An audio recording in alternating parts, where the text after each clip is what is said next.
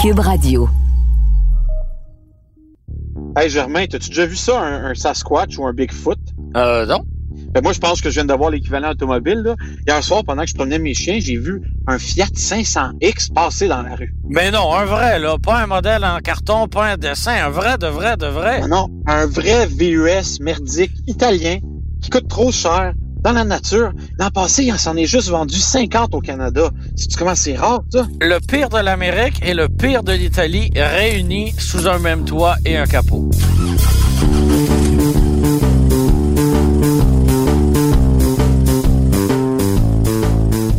C'est ça qui est drôle, hein, parce que on dirait que les constructeurs, ils, ils trouvent tellement que les VUS, c'est rendu populaire, qu'ils ont l'impression que parce qu'en font un, il va se vendre. Mais c'est pas toujours le cas, là. Mais c'est pas toujours un gage de succès et euh, ben, je pense que ce serait intéressant d'en présenter quelques-uns qui se sont très, très, très peu vendus l'année dernière. On dit ça comme ça, mais on devrait faire le top 10 des VUS qui se sont le moins vendus en Ça 2019. tombe très bien parce que c'est ça que j'avais préparé.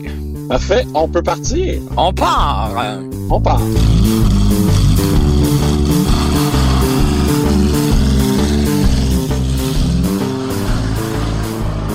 Bon, t'as un peu gâché le, le punch final parce qu'un palmarès, on commence ça par la fin, mais euh, je pense que les gens vont être curieux de connaître ce qui se place entre la position 1 et la position 10.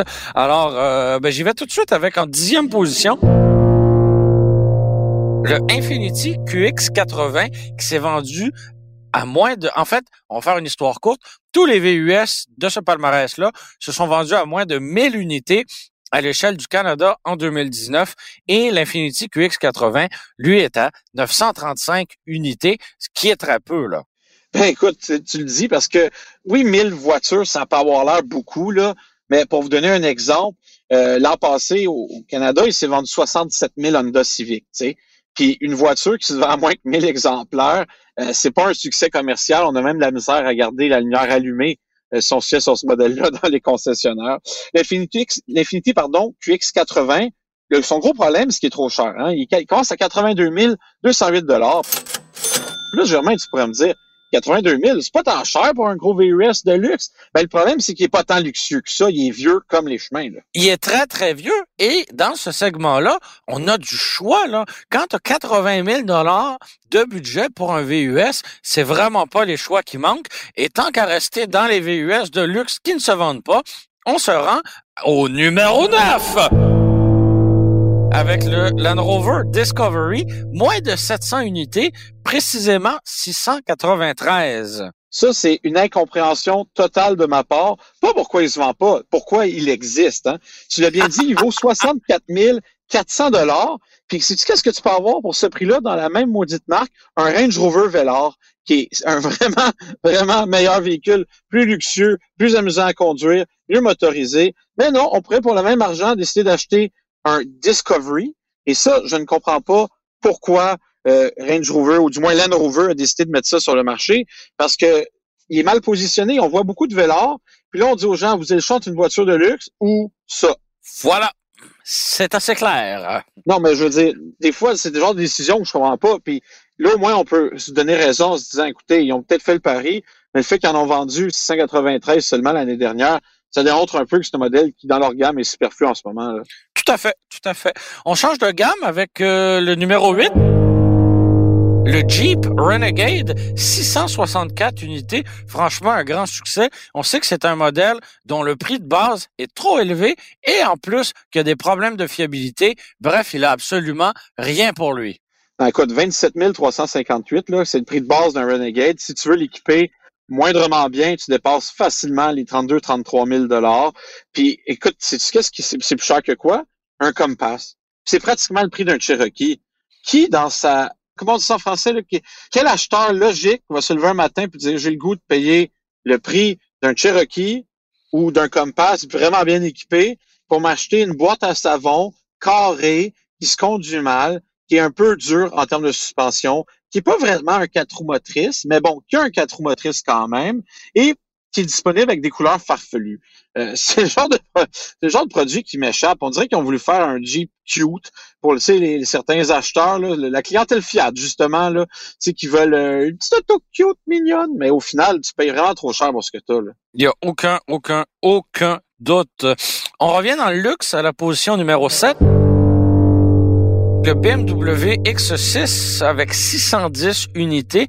Euh, on sait que c'est un dérivé là euh, du X5 qui lui est plus populaire. Ben, le X6 en fait c'est la version coupée du X5, c'est-à-dire un VUS. Affreuse. Disons que tous les goûts sont dans la nature euh, oh, concernant mais là, c'est dit, c'est affreux. c'est ton opinion euh, honnête. Ben pour ça commence à 80 000 dollars, puis on sait que ça peut monter très très haut parce qu'il est disponible en version X6M. D'ailleurs, ça me surprendrait pas que toutes les, X6 vendus soient des X6M, parce que chaque fois que je vois un X6, j'ai l'impression que c'est la version M, la version sportive. Là. Ça me surprend. Sinon, c'est des gens euh, avec un peu moins de moyens qui s'achètent un X6 régulier, qui font tout simplement mettre la lettre M sur le haillon arrière. Ah, ça, c'est très possible, euh, cela dit, là. Mais ça me surprend parce que, tu sais, un gros rival du X6, c'est le Mercedes-Benz GLE, la version coupée du... Euh, ben, c'est la version GLE coupée, là, la version coupée du GLE qui remplace Merci pour toutes ces précisions. Donc, le GLE coupé, qui ressemble pas mal là, au X6, là, en fait, euh, on préfère le, Pepsi Challenge, puis je pense que les gens le confondraient pas mal, les, les deux véhicules, ben, il est plus populaire. Fait que je sais pas si c'est une affaire que les gens délaissent les VUS BMW puis vont s'en aller vers Mercedes ou quoi. Mais bon, les gens semblent être plus à l'aise avec un GLE coupé qu'un X6. Quant à moi, les deux sont là. là C'est une excellente finale. Position numéro 6 c'est le, le, petit frère abordable du Infiniti QX80 qui s'est vendu encore moins. Donc, c'est le Nissan Armada avec cette fois 593 euh, unités vendues en 2019 au Canada. Tu dis abordable, Germain, mais c'est plus ou moins vrai parce qu'il part à 67 000 Mais ça, 67 000 tout ce que tu as là, c'est un bon vieux VUS très large, très carré, euh, châssis en échelle, avec un gros V8 là, capable de remorquer 8500 livres mais sa version de base. Moindrement que tu veux de l'équipement, tu peux atteindre un prix qui avoisine là, les 79 000, 80 000 dollars, donc pour aller rivaliser avec le QX80, même en termes de prix. Puis ça, c'est drôle parce que je n'ai eu un dans le temps des fêtes, puis mon Dieu que c'est archaïque, cette voiture-là. Quand tu es à l'intérieur, tu as l'impression d'être dans ce que les gens du début des années 2000 entrevoyaient comme étant un véhicule de luxe. Plein de faux bois en plastique luisant, pas très joli, un système d'infodivertissement qui est dépassé mais ô combien dépassé. En fait, si c'était une console, je le comparerais à un GameCube, là.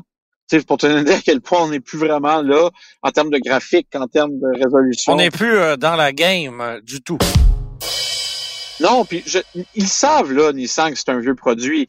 Mais c'est ça qui est drôle, c'est que quand ils l'ont relancé, ils ont dit ah maintenant on se base sur la plateforme du Nissan Patrol, qui est un, un produit très populaire au Moyen-Orient, blablabla. Mais bon, quand c'est censé être ton flagship, ton, ton véhicule porte-étendard, tu intérêt à mettre tes meilleures technologies. C'est pas tout à fait le cas dans l'Armada et ça me surprend pas qu'on n'en vend pas plus. D'ailleurs, tu regardes les deux frères voitures jumelles, l'Armada et le QX80, dans les deux cas, on est à moins de 1000. Tandis que les Suburban n'ont pas de misère à en vendre. Fait que tu sais, je pense qu'il est temps qu'ils changent la recette. Là.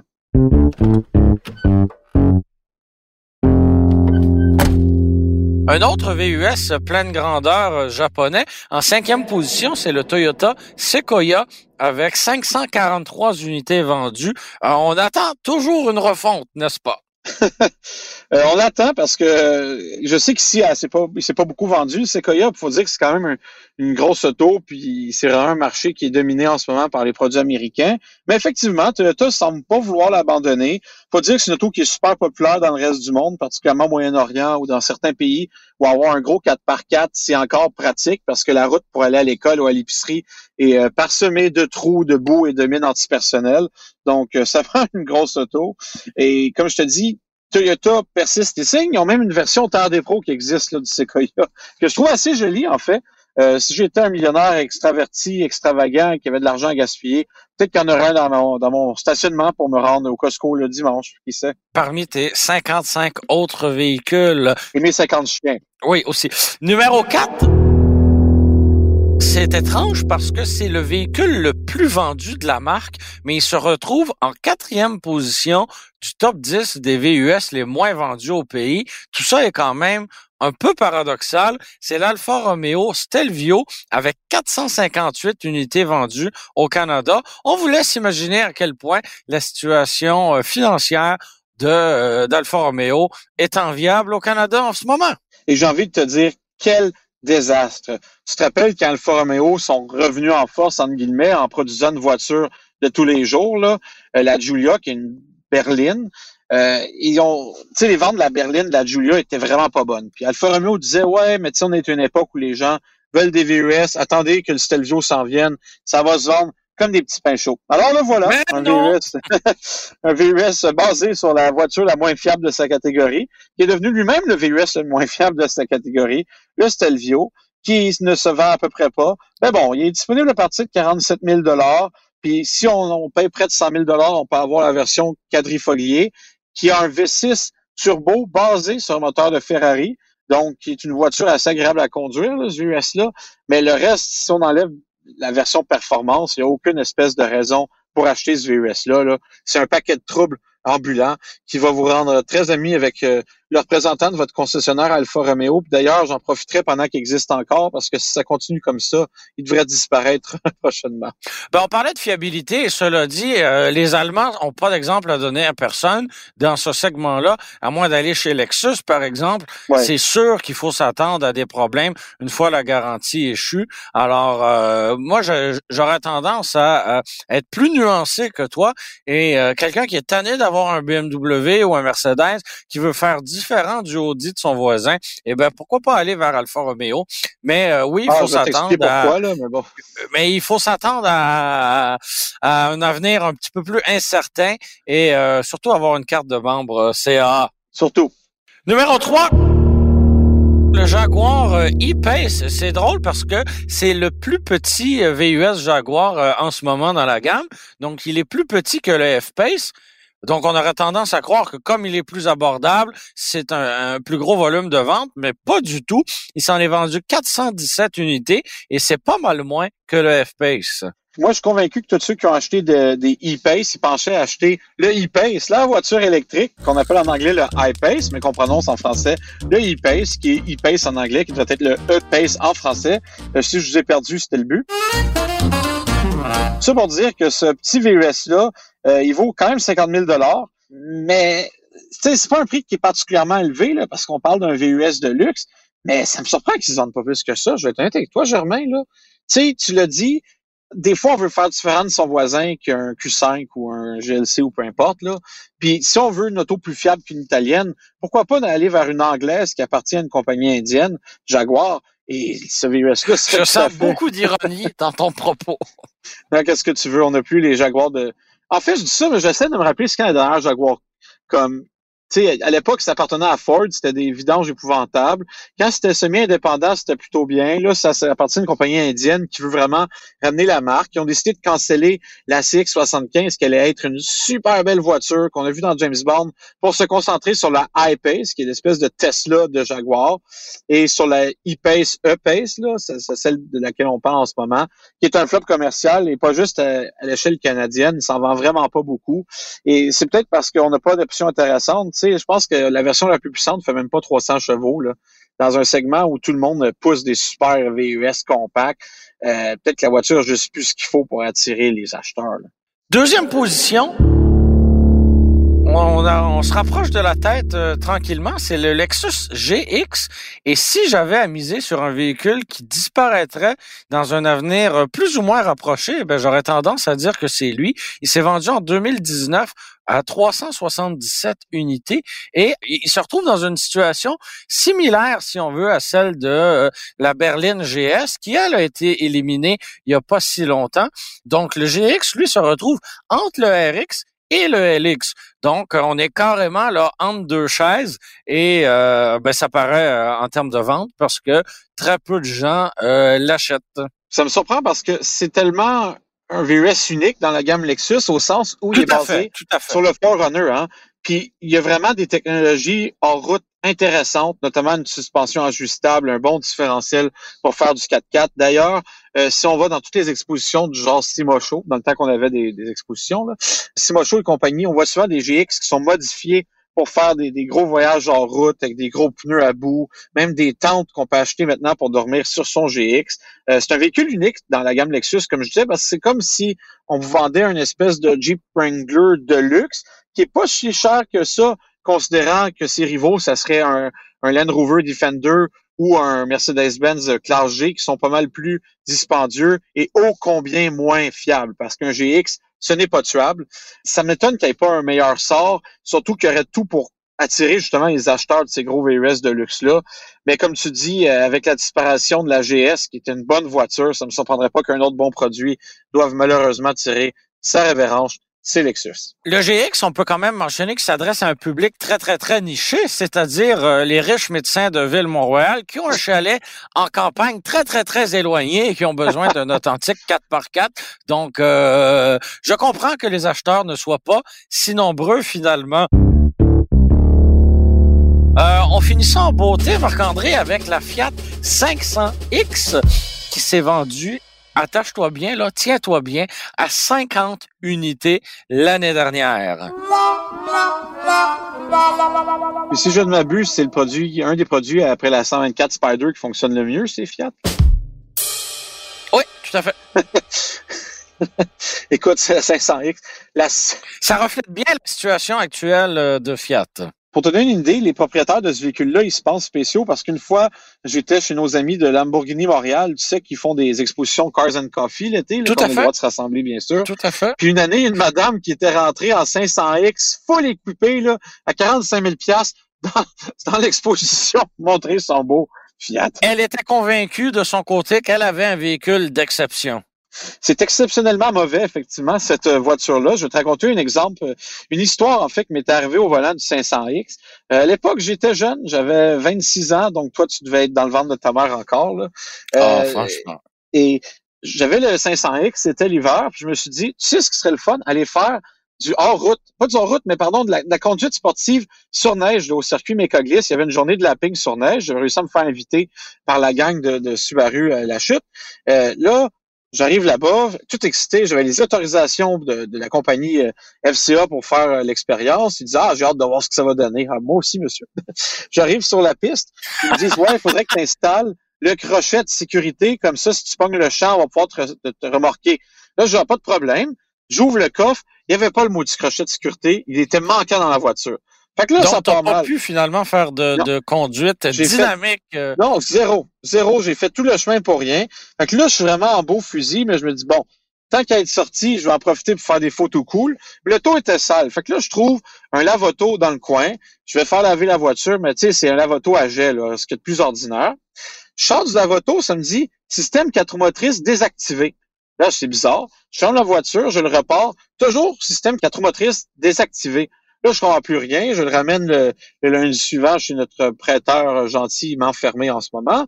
Et là, je demande des nouvelles. Ouais, je serais curieux de savoir ce qu'il y avait. Le taux était neuf. Je pense que j'étais le deuxième à l'avoir. Imagine-toi donc, Germain, que mon père, ma péripétie au lavoto a endommagé un capteur du différentiel arrière, ce qui fait qu'on ne pouvait plus avoir le 4 motrice. Et malheureusement, ce capteur-là était tellement bien inclus dans tout l'ensemble qu'il a fallu changer le train arrière au complet, ce qui avait coûté 8000 dollars. Donc, imagine-toi, l'acheteur du Un véhicule très robuste, euh, conçu pour la conduite en route, mais qui n'est pas capable de survivre à un passage au lavoto. Ah non, 8000 dollars. Imagine-toi, tu viens de t'acheter un 500 X9, tu as mis toutes tes économies pour acheter un VUS mille fois trop cher en disant, au moins, je du style en allant au Air Salon. Ben non, pas de quatre motrices pour vous. La vie est injuste et triste. Et difficile.